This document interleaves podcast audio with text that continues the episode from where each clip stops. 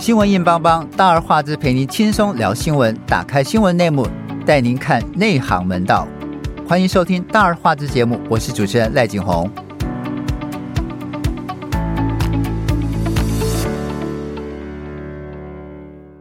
台湾正在上演世界奇观，用“混蛋”两个字都不足以形容。新加坡的媒体形容台湾有“淡淡”的危机啊。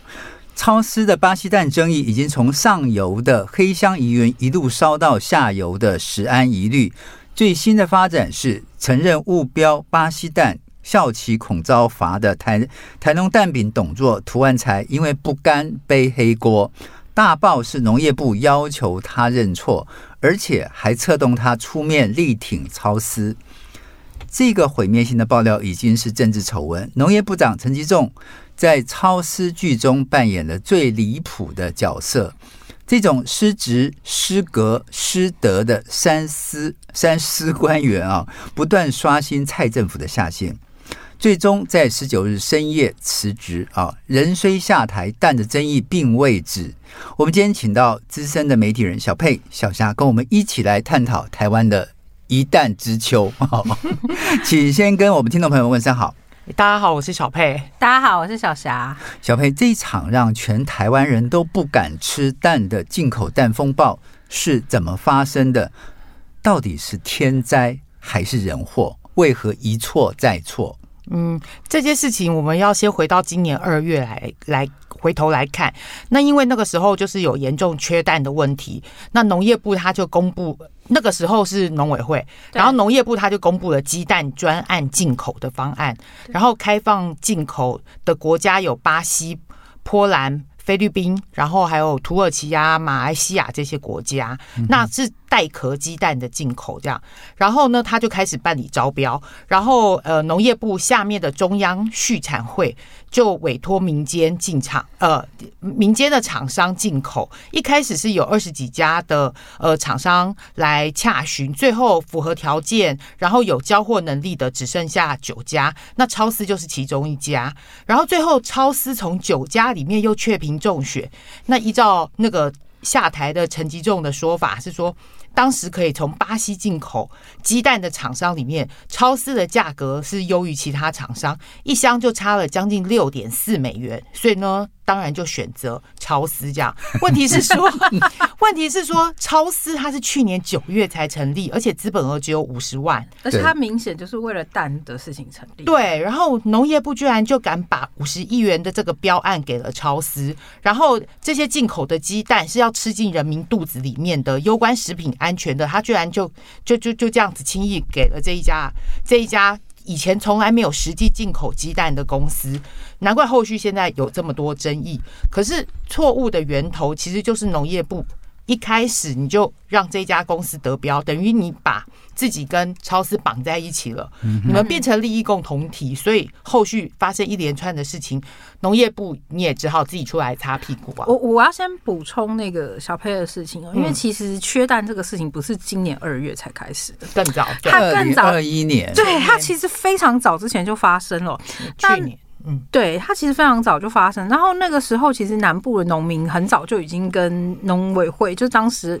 的来当时的农委会，现在农业部市警说，哎，我们后面会有缺蛋。他那时候不是只是缺蛋，还包括缺鸡哦，因为那时候就已经先爆发禽流感了，万恩万禽流感。对，他们那时候就已经爆发禽流感的问题，然后但是因为那时候不敢说，都完全不敢对外说，然后所以那个时候就是。他们就一直遮着、遮着、遮着，然后掩埋、掩埋、掩埋，然后所以其实那时候中南部的蛋商跟那个上游的畜牧业都非常清楚有这个问题啊。然后其实你可以从这件事情看得出来，就是那农委会跟农业部从头从头到尾都不知道在干嘛，就是农民早就八百年前跟你说，哎，我们现在因为那时候其实对我们那时候。缺蛋，然后爆发禽流感的问题，然后他们那时候其实农呃在地地方的那个卫生局，他们还有派人去扑杀那些鸡只，对，因为他怕那个禽流感在扩大，对，会蔓延，所以其实地方政府跟农民都早就知道。了，对，然后农业不可能是他们住在美国吧？他们就是一直从开始就。就是从呃去呃去年前年的那一波开始禽流感之后，对农业部其实他们就是在掩隐藏真相。像那时候养鸡协会他们就有讲说，那个呃每天缺蛋缺蛋是四百五十万。四四百五十万颗，然后呢，农委会的处长马上就跳出来，畜牧处的处长马上跳出来说，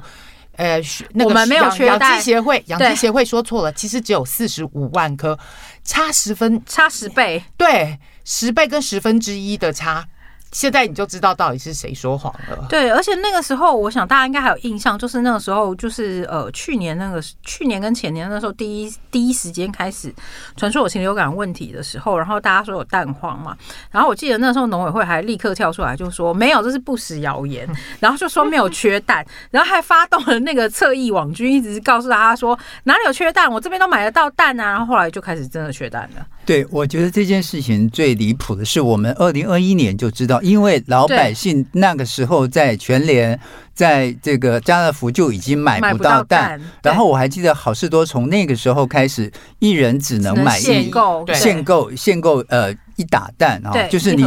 你你再超过第二盒就不让你买了。其实当时大家都知道，可是我们的政府却三缄其口。其口就坚持不承认说有禽流感这回事。是我后来听到这个呃跑绿的这个同事是讲说，当时是因为怕台湾的农产品外销，嗯。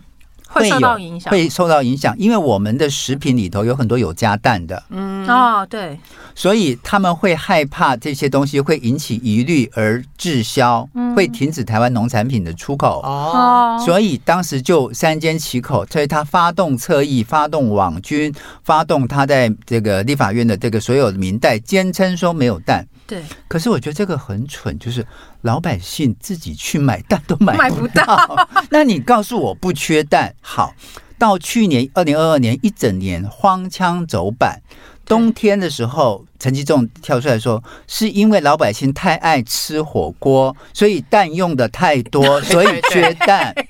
然后夏天呢，他说，因为台湾那那年因为碰到什么圣婴现象，所以的所以鸡不生蛋。对，但不是，其实问题还是是根源的禽流感的问题。对，他还是不承认，还是说这个呃夏天母鸡不生蛋，所以缺蛋。对，那老百姓就搞不懂，就是我的蛋从一斤不到四十块台币，到一斤要六十块台币以上。对，然后。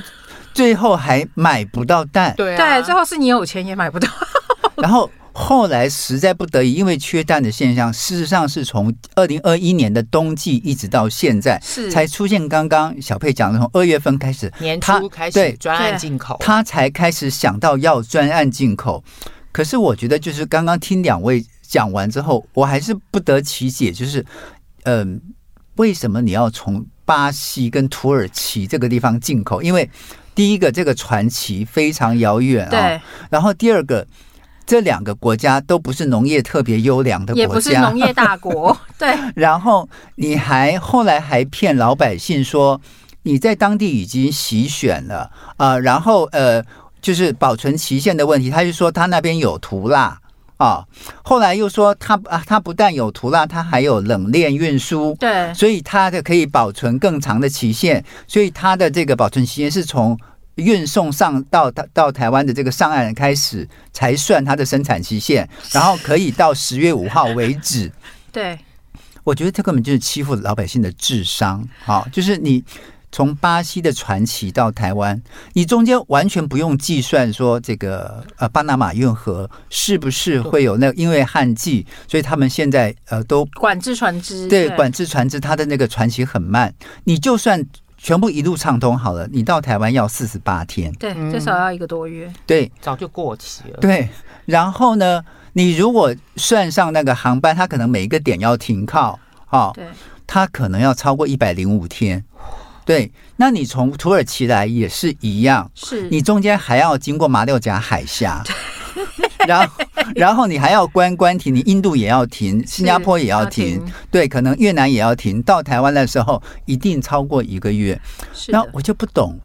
你为什么不能从附近的国家？你你你跟对岸球员不好吗？你跟厦门买不好吗？你跟你跟广东买不好吗？他不能买啦，因为买了这样就不能，这样就没有台湾价值了。对，这样就不能抗中保台了。可以吃他的蛋。对，而且重点是，重点是我们就算跟他说我们要买，嗯，我虽然我觉得中国大陆可能政府。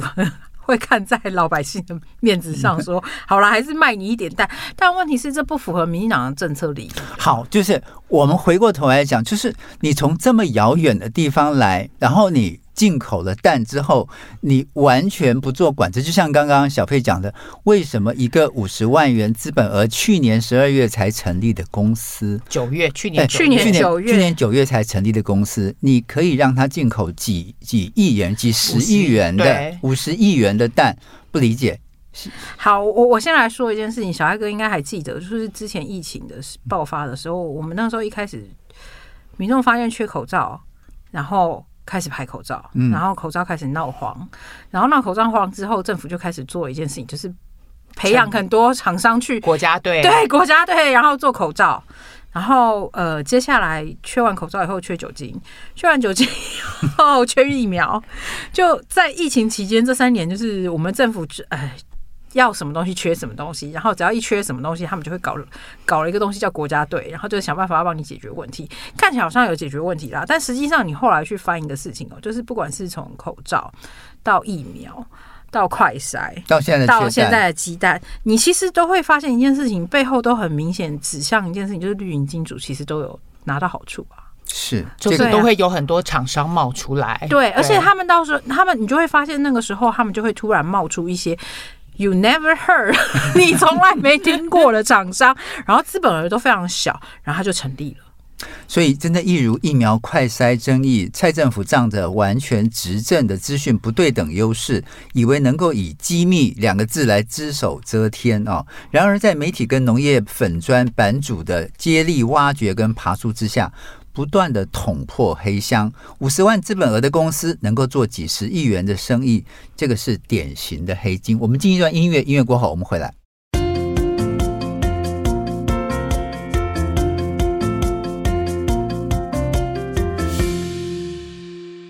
台湾农业部不不仅在挑选进口商时是黑箱作业啊，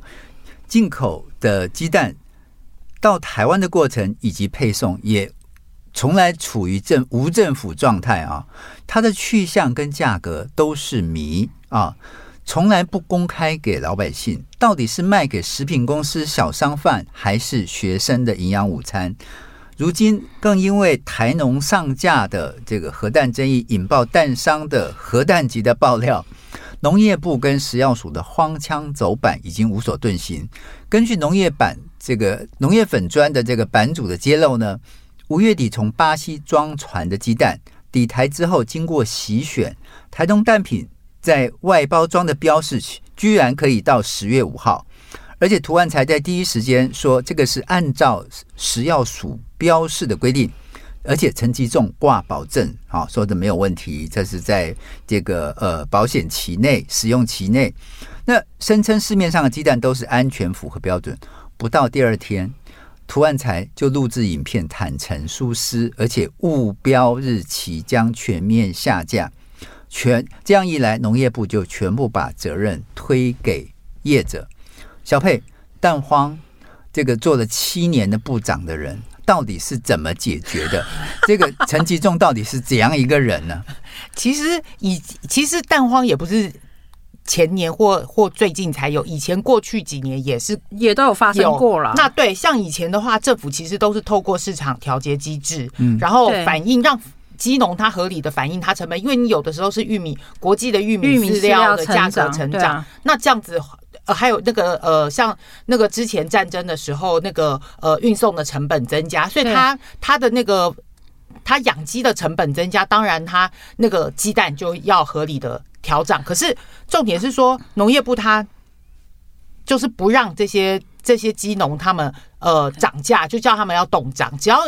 养鸡协会他们有一些风吹草动的时候，他们就是就是会要求说，哎、欸，你们这些不要、嗯、不要不要不要涨价这样子。我补充一下，因为其实大家应该记得，以前台湾这台湾各地不是都有各地方的农会嘛？然后农会之后，下面到上面就会有一个农产运销公司嘛？没错，对。其实那个农会跟渔会跟农产运销公司，他们早年在做的事情，就是我们刚刚刚刚那个小佩在讲的那个部分，就是政府透过调控供需，对他他其实他们那些地方，就是他们做供需调配一个很大的关卡哦。因为其实每一年，呃，我我们以最近。的高丽菜为例子，好，或是呃，或是以蛋为例子，因为其实蛋之前就是呃，像冬天的时候，它可能就会盛产，对，夏天的时候可能就会减产，嗯、对，就是缺蛋。然后牛奶也是一样的状况嘛，因为其实就是天气气候影响。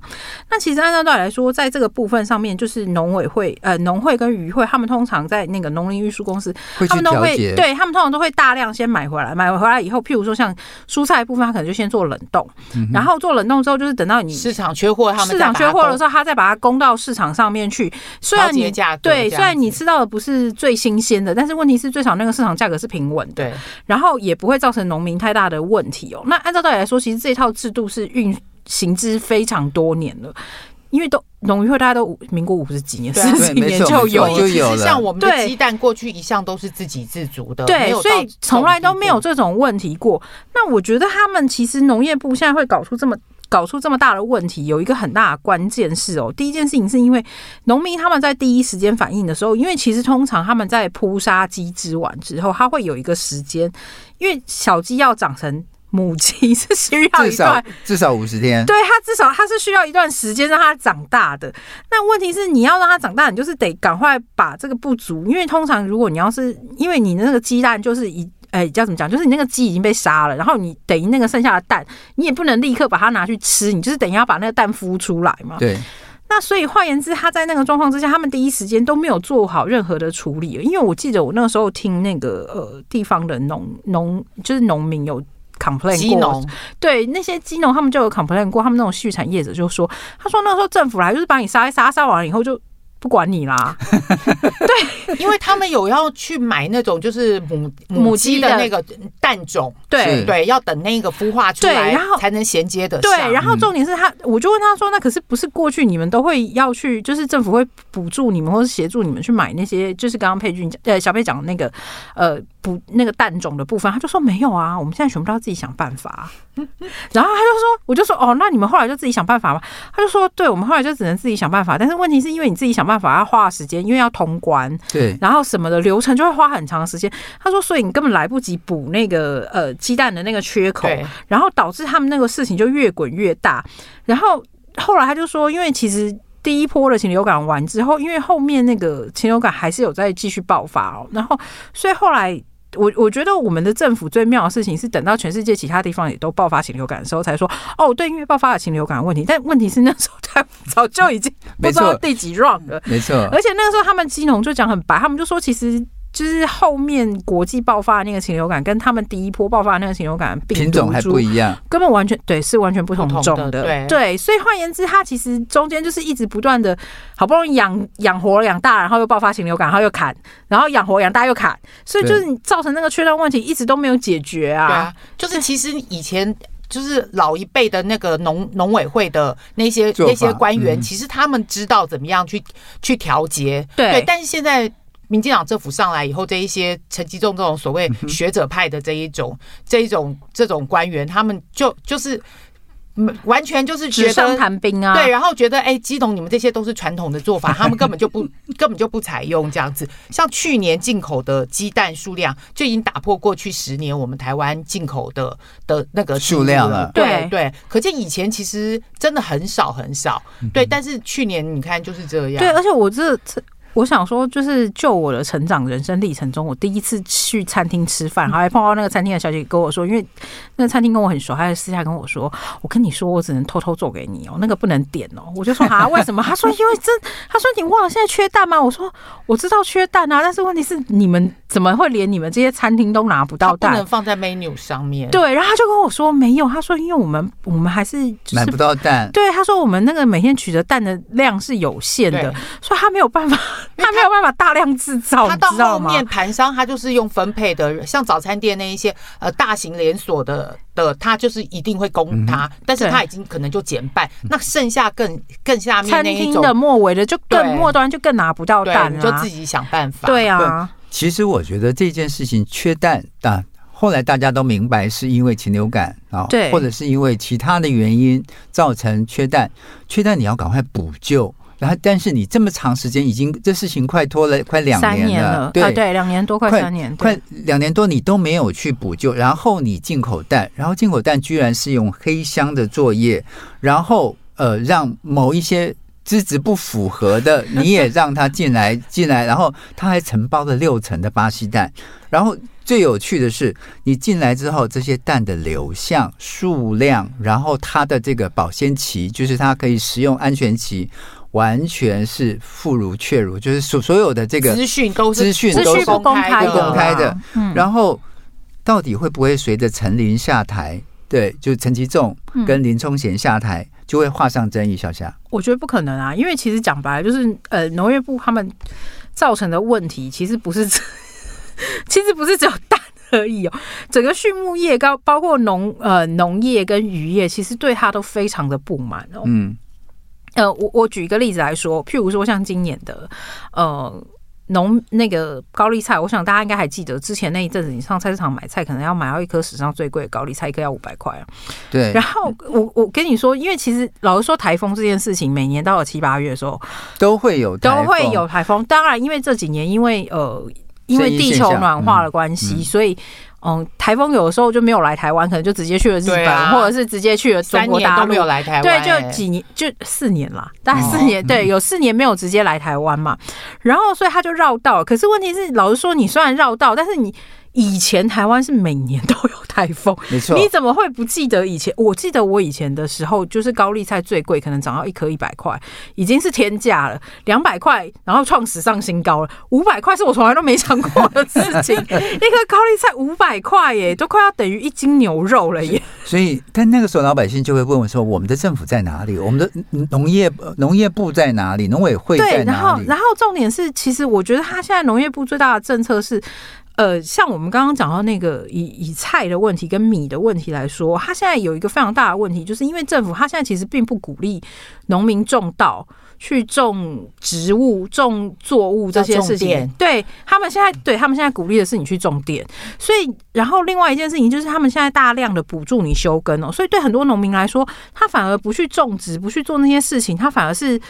更赚钱的，所以所以其实那些呃，我我记得早年有一些就是大概十十几年前的时候，流行一批就是回家什么种田，然后希望可以对青农对年轻青农的这件事情，后来就不了了之了。然后我就问了那些年轻青农，我就问他说：“你们现在没有在种吗？”他们说他们还是有在种，可是问题是他们的产量现在就变得。很有限，然后变得只有他们那些人有在种。他说，因为那些老的农民哦，过去以前他们还会愿意种，然后种植，包括呃养殖，甚至畜牧业都是一样的问题。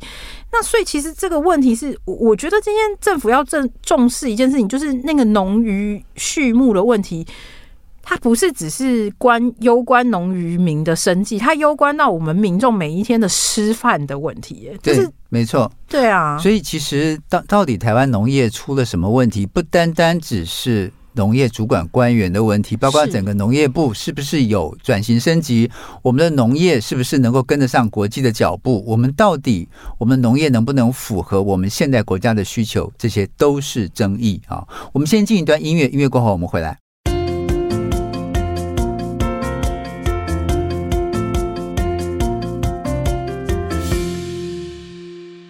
巴西的蛋事件，超市的进口鸡蛋事件，其实可以这么分析哈。第一个是认识的官员政治挂帅，根本就不是农业专业，对鸡蛋的缺蛋的局面无从评估，并没有精确的供需计算，七手八脚乱买一通，买了之后，然后又叫这些人囤囤蛋，因为怕影响蛋价，影响到农民收益，到最后。却变成演成食安危机。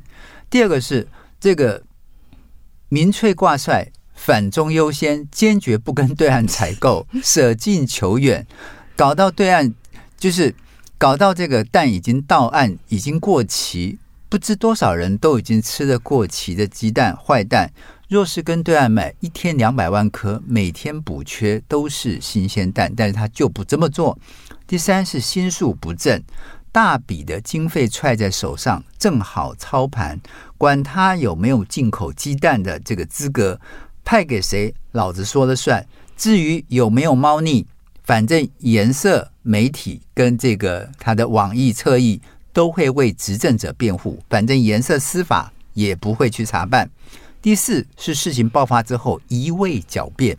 辞官作态、玩弄百姓认知。鸡蛋已经从四十元以下涨到刚刚讲的八十块啊！小市民多付钱百分之五十以上，还得疑神疑鬼，是不是买到混蛋、坏蛋、王八蛋？即便如此，这个政党仍有三成多的支持力，屹立不摇。小佩，陈吉仲。主委到底，陈吉仲部长到底是何方神圣？哈，苏贞昌这么挺他，七年多犯过多少错，为何还能够屹立不摇？我们刚刚在音乐之间，我们还谈到中间有口蹄疫，中间有非洲猪瘟，他都认为是他的功劳。开对对，然后什么凤梨世家，然后这个石斑鱼，石斑鱼什么都对，对他犯了多少错，然后为何还能够屹立不摇？那他居然请辞多次，居然还辞不掉。然后苏光头居然为他惊天一怒，哈！听说听到媒体傍晚五点多报说他要辞职，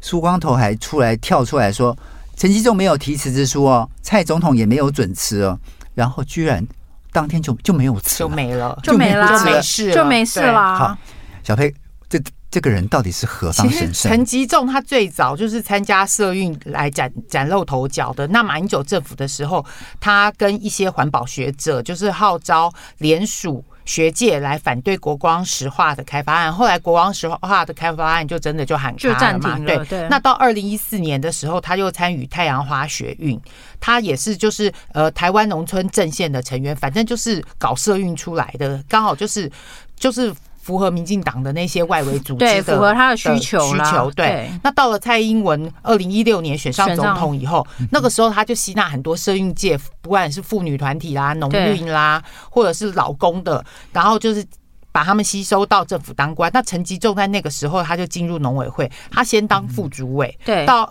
二零一八年。底九合一选举那时候，民进党惨败，然后上来了。对，那个时候主委林聪贤他就辞辞职下台，然后他转去当什么中央畜产公司的董事长。对对，然后陈吉仲呢变代理主委，然后隔一年他就就真除了真除，然后就扶正，然后就开始他真正五年的呃农农委会主委，然后现后来农业部长农业部长的对职涯这样子。对，那其实。他这种学者出身的那个调调，就是符合蔡英文他喜欢的那种用人哲学，所以他就是内阁里面的小英男孩啊。对啊，你看他前几天记者会的时候，自己还在讲到蔡英文就，就就还哽咽的说，没错没错，对，诶，在任的时候他得到蔡英文总统的信任呐，很多事情他还会跟总统吵架。对，我觉得他这是塞奶吧，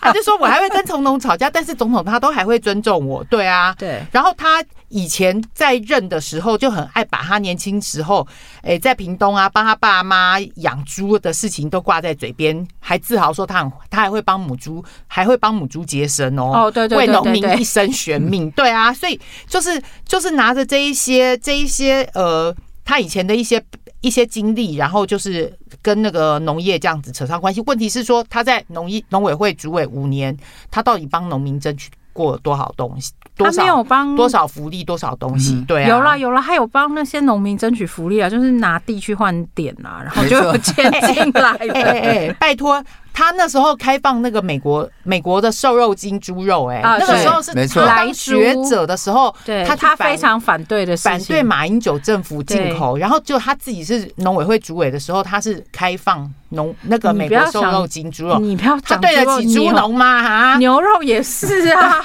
接生接生还接生过母猪，对啊，他对得起猪农吗？对啊，其实哈，就是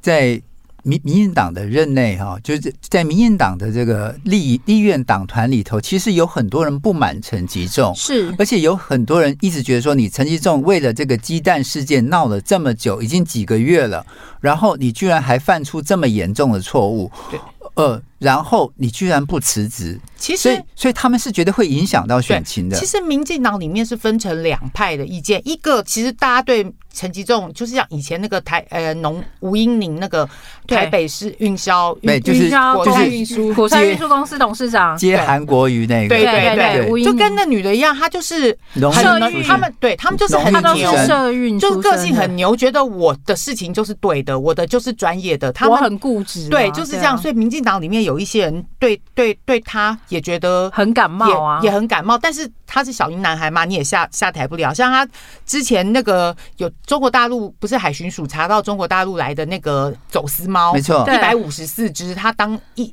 说一个一一晚上，他就把他们全部安乐死掉了。那个时候，对，哎，那个动保团体对蔡英文，对，都跑到蔡英文的脸书啊去狂骂啊，怎样？结果他还是一样啊，也也动不了他，也下对，也下不了他台。其实，其实你知道，就是这个。苏贞昌在讲到陈吉仲的时候是留有感情。的，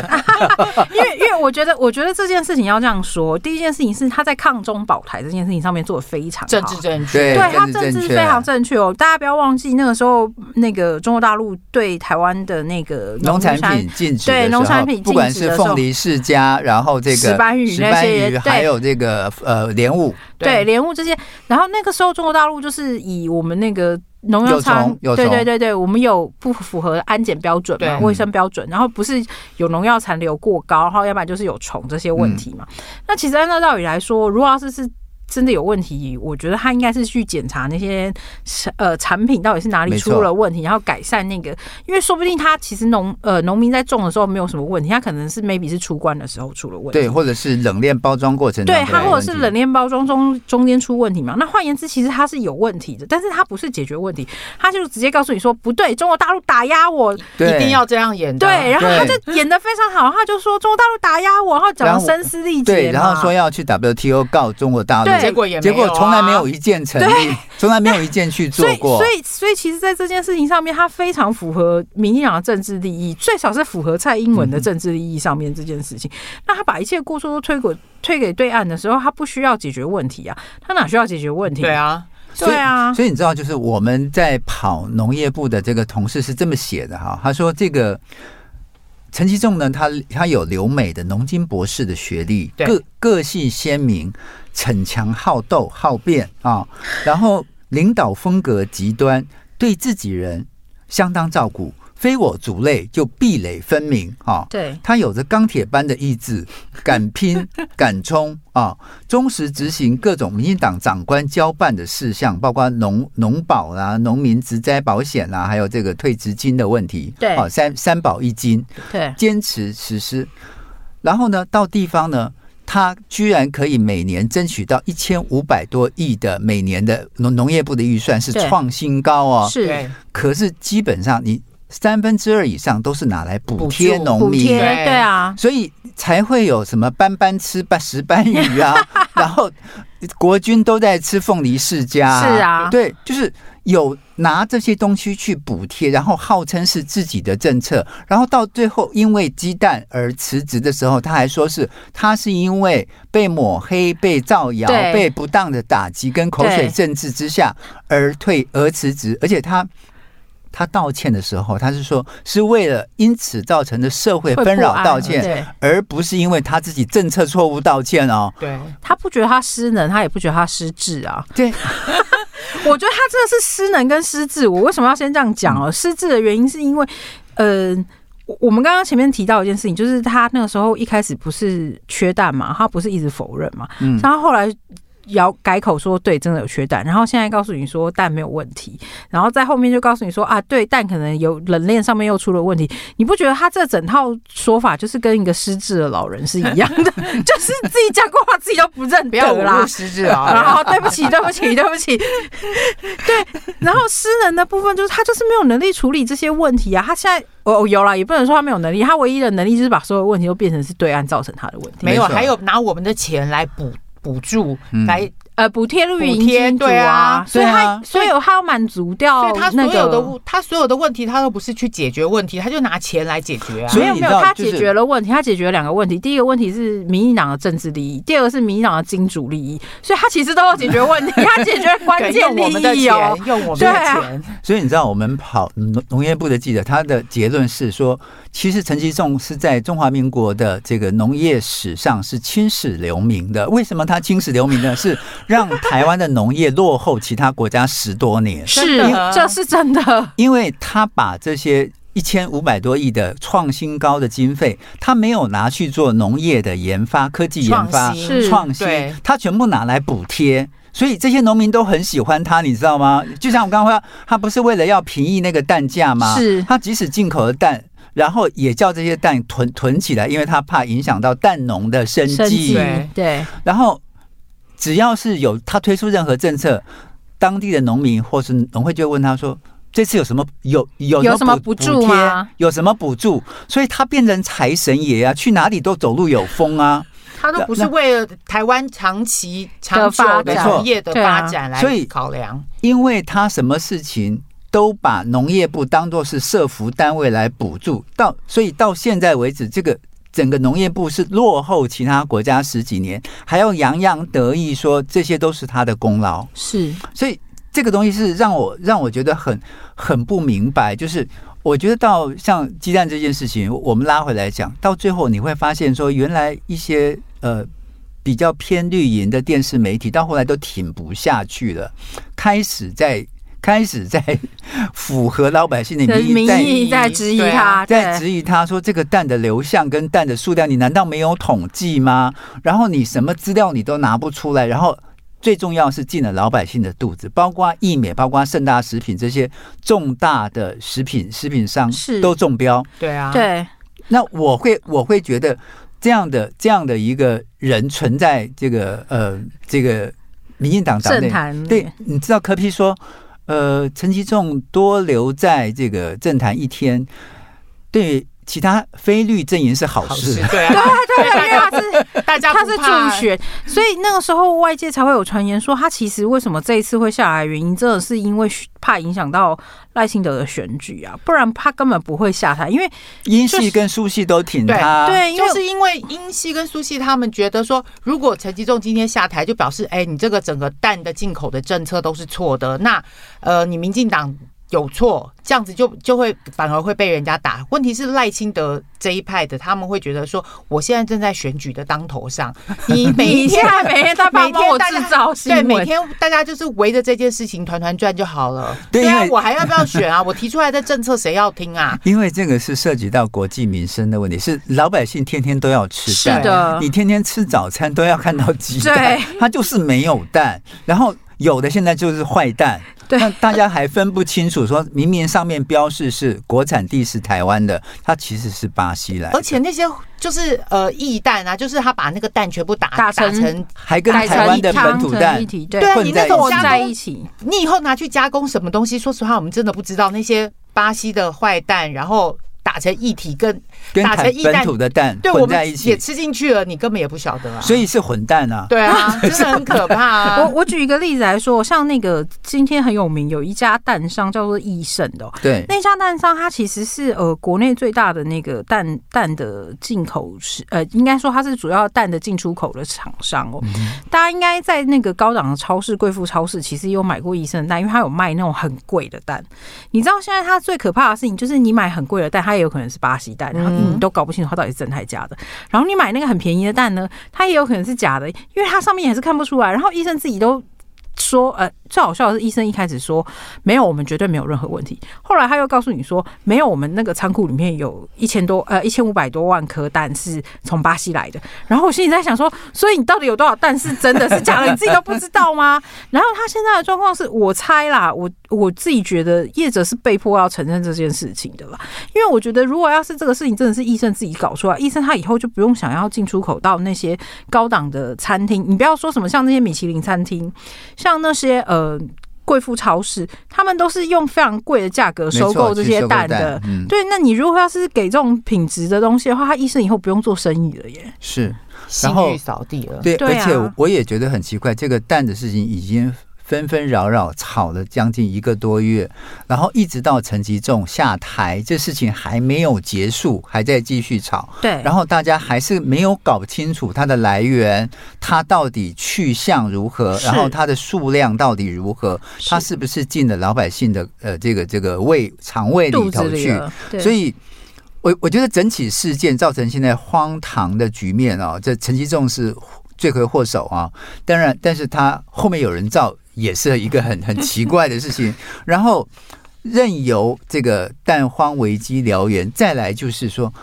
检调居然是在他下台之后。才有这个检察官去去去侦办这个事情呢？开始洞察，对，你不觉得很奇怪吗？中华民国检察官是失能吗？然后监察院不存在吗？啊、我要先跟小艾哥讲一件事情哦，因为那个中华民国检察官快被诈骗案搞死，他们那天那个高那个检察院就是那个检察署，他们才统计出来一个数字，就是那个诈骗案啊，呃，上个月比在前一个月，就是七月比六月再多了。两呃，他们从两千多两千多快三千件上，那是七月数字，然后比六月的一千多数字等于翻了一倍，所以他现在每月诈骗案都翻倍，真的打所以都架不知道打到哪里。对，所以他们都快崩溃了，所以检察官根本没有时间处理成绩重的事情。那检察官跟看到陈吉仲这种事情，应该心里面 OS 就是说：哦，我已经很多事情，不要再来找我麻烦了。对，就是说实在，就是农业，农业真的是。国家的百年大计哈，是碰到这样的部长，碰到这样的政策，老老老百姓真的是很无语哈。然后你要你要骂他吗？你你真的觉得是他真的应该被关进监狱？因为我觉得这已经涉及到渎职了。嗯，他是，有人告但他，有人告他渎职，但他不觉得，他觉得他自己好棒棒。对，然后以到。高道德自居的赖清德，觉得人民还能够忍耐这种谎言多久？哈，像陈吉仲这种人，对，像其实其实我觉得这个事情，看到民进党官员一个接一个的翻车，未来可能还会有一些未爆弹。因为呃，他们说就是，其实那个据我所知啊，就是有一些那个在地的农畜业者，他们说，其实为什么陈吉仲这一次到最后会下来，原因是因为后面。有更大的黑幕，OK，所以他现在还先下台。好，这个黑幕到底什么时候爆，我们不知道，但是我们等着看。先谢谢小佩、小霞，也谢谢您的收听，我们下次同一时间再会，拜拜，拜拜。